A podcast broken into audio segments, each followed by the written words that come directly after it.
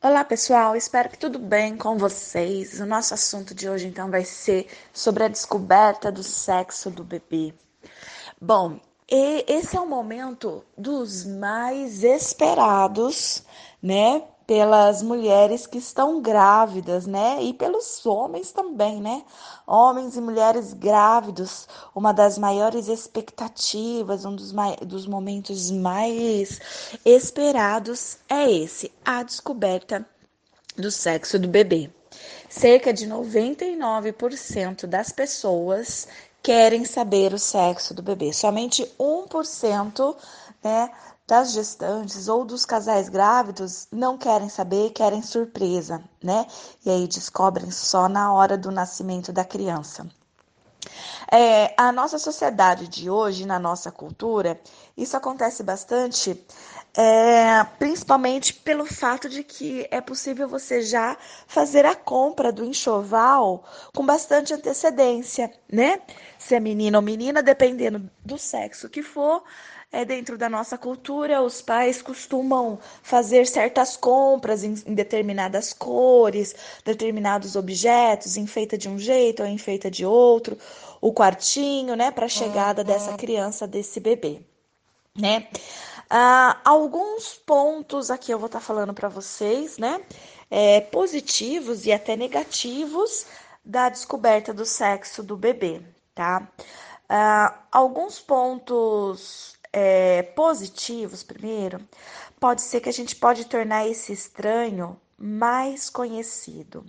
Então, quando se estar grávida, né, se está grávida, você não conhece muito bem quem é o sujeitinho, né, o filhinho ali. Ele é tanto menino quanto uma menina, né?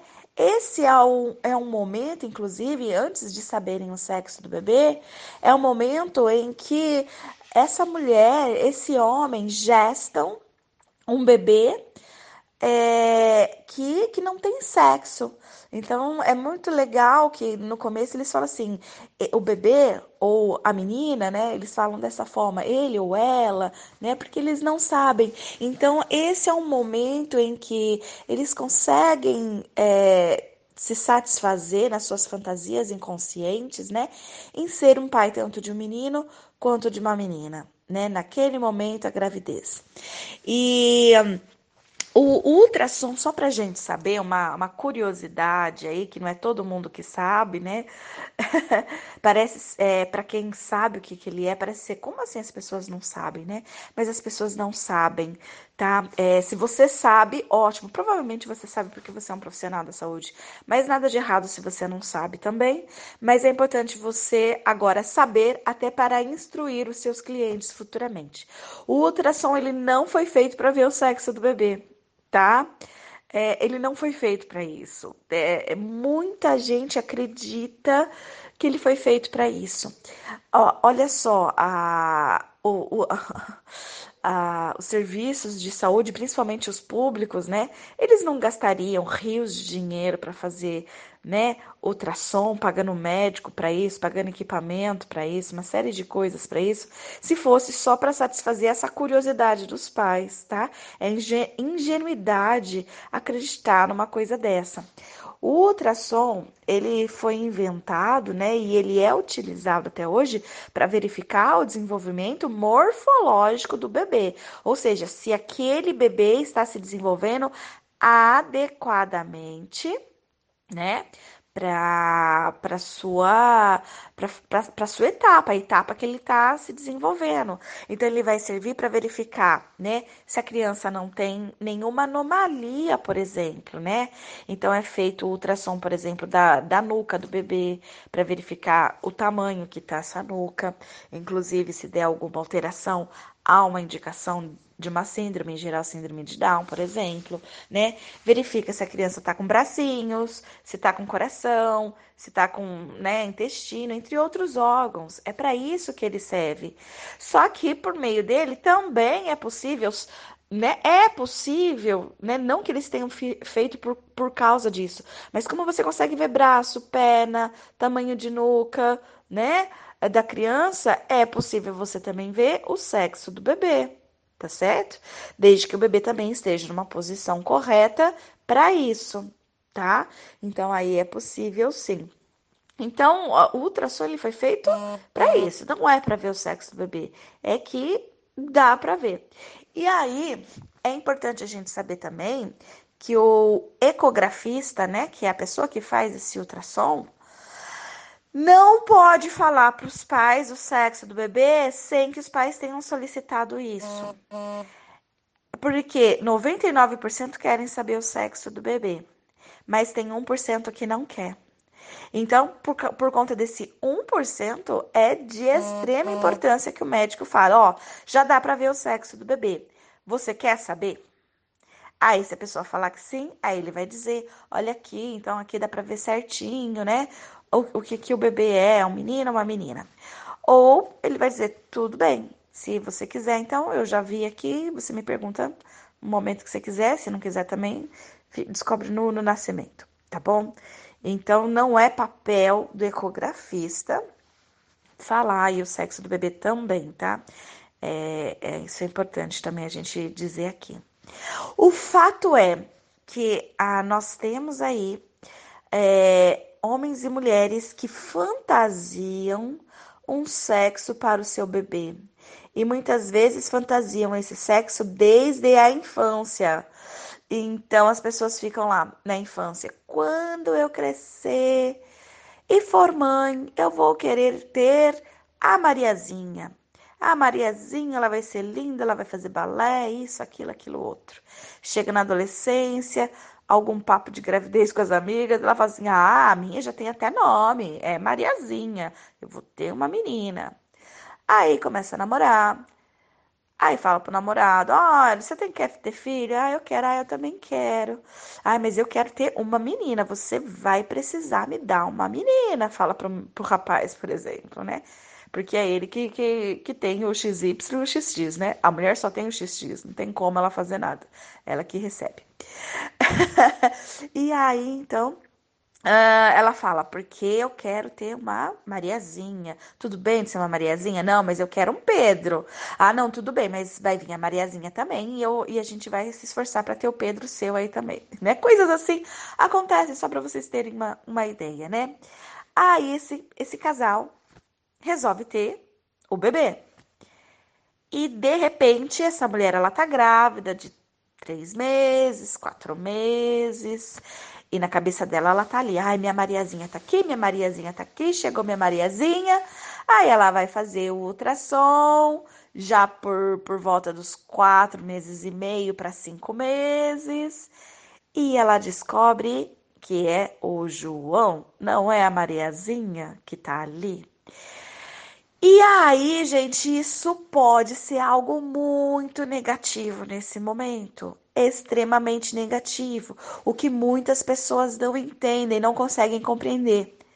Porque uma mulher nessa fase, ela pode chegar até a entrar em depressão na gestação, tá? Desencadear sintomas depressivos sérios por conta dela estar gestando um bebê do outro sexo. Essa mulher não consegue se vincular com esse bebê. Essa mulher não consegue mais ficar feliz com a gestação. Essa mulher ela não consegue saber o que ela vai fazer da vida dela, porque ao longo de toda uma vida, desde a infância, ela sonhou com o um momento que ela ia engravidar e que ela não só ia engravidar como seria a Mariazinha, né? E de repente a Mariazinha não veio. Então é muito sério. E esse momento muitas vezes ele é menosprezado, né? pelos parceiros, ah, pelos amigos, pelos familiares e pelos próprios profissionais da saúde. As pessoas não conseguem compreender que é a construção de um sonho, de uma imagem, né? É, de uma idealização, né? E que essa mulher ela vai precisar fazer o luto. E conforme a sociedade puder ajudá-la, esse luto vai ser de uma forma muito mais saudável, né? do que não saudável. Então, por exemplo, se essa mulher recebe o apoio, né, das pessoas, tipo assim, poxa vida, a gente entende, a gente sabe que você desejou muito a Mariazinha, né, mas agora vai vir o Pedro e, e agora a gente vai precisar, é, acolher o Pedro também, né? A gente não vai colocar o Pedro para adoção, a gente não vai abortar o Pedro, né? A gente não vai tratar ele rejeitando. Eu sei que é uma dor enorme, incrível essa que você está vivendo e, e não vou falar para você não ficar triste, porque isso passa pro bebê. Fica triste. Depois a gente conversa com o bebê. Depois a gente explica para ele o que aconteceu. Provavelmente ele nesse momento já deve até saber o que é que aconteceu, mas depois a gente coloca isso em palavras para ele. Vive seu luto, pode chorar sim, tá? Chora. E quem sabe, né, um dia, se você quiser, a gente possa é, tentar uma nova gravidez, correndo um risco de vir um outro menino né? Mas nesse momento é seu. Chora, sofre, desabafa. Vamos num psicólogo, o psicólogo vai te ajudar nisso. Entende? É essa a nossa postura. Mas em geral, qual que é a postura das pessoas? Ah, Deus castigue, hein? Que que é isso? Tá vindo com saúde, tá bom, né? É mais ou menos isso que as pessoas falam. E, e aí a gente vai impedindo essa mulher de fazer esse luto. Esse luto, gente, ele é bom que a mulher faça é, antes da criança nascer. Porque vamos supor que esse luto dure um mês, um mês e meio, dois meses, né? Ela tem ainda aí mais três meses de gestação pela frente e que ela vai poder, a partir desse, né? A partir desse luto elaborado, começar a se vincular a esse bebê do sexo real, do sexo, né? Que é o oposto àquele que ela tinha desejado tá? Então, descobrir o sexo do bebê durante a gestação permite fazer com que esse sujeito seja mais conhecido, que, que o estranho possa ser mais familiar, mais conhecido para a família.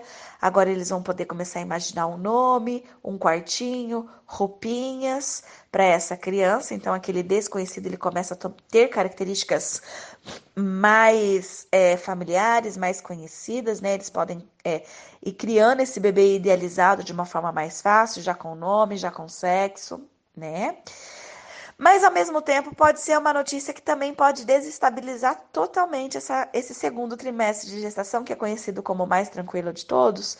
Essa descoberta do sexo do bebê pode causar uma reviravolta aí, tamanha que pode provocar alterações emocionais significativas nesse momento, como o despertar de muito estresse, ansiedade e até sintomas de depressão, por conta desse sexo, quando ele não é o idealizado, né, o desejado por aquela pessoa. Mas ao mesmo tempo existe essa possibilidade de elaborar o luto ainda na gestação e ainda na gestação conseguir se vincular ao bebê do outro sexo. Assim, quando essa criança vem ao mundo quando ela nasce, né? Isso é elaborado, isso é trabalhado, tá? Infelizmente, existem muitos e muitos casos que isso não foi trabalhado. A mulher, ao longo da gestação inteira, ela ficou, né? decepcionada, não conseguiu elaborar o luto de forma correta e acaba muitas vezes é, tendo realmente uma relação mais conturbada, uma relação de conflito com esse bebê e com esse filho e que pode perdurar ao longo de muitos anos de vida, né? E claro que pode trazer uma série de consequências psicológicas para o desenvolvimento e saúde mental desse bebê, dessa criança, por conta de falta de investimento, né? Dos profissionais da saúde uma atenção diferenciada nesses casos, porque acaba sendo banalizado esse tipo de situação, não é trabalhado, o que depois a gente tem que arcar com consequências que aquele sujeito vai se tornar um adulto com problemas de saúde mental, um adolescente com problemas de saúde mental, porque ninguém teve né, essa sensibilidade de perceber que quanto antes a gente trabalhar isso, né?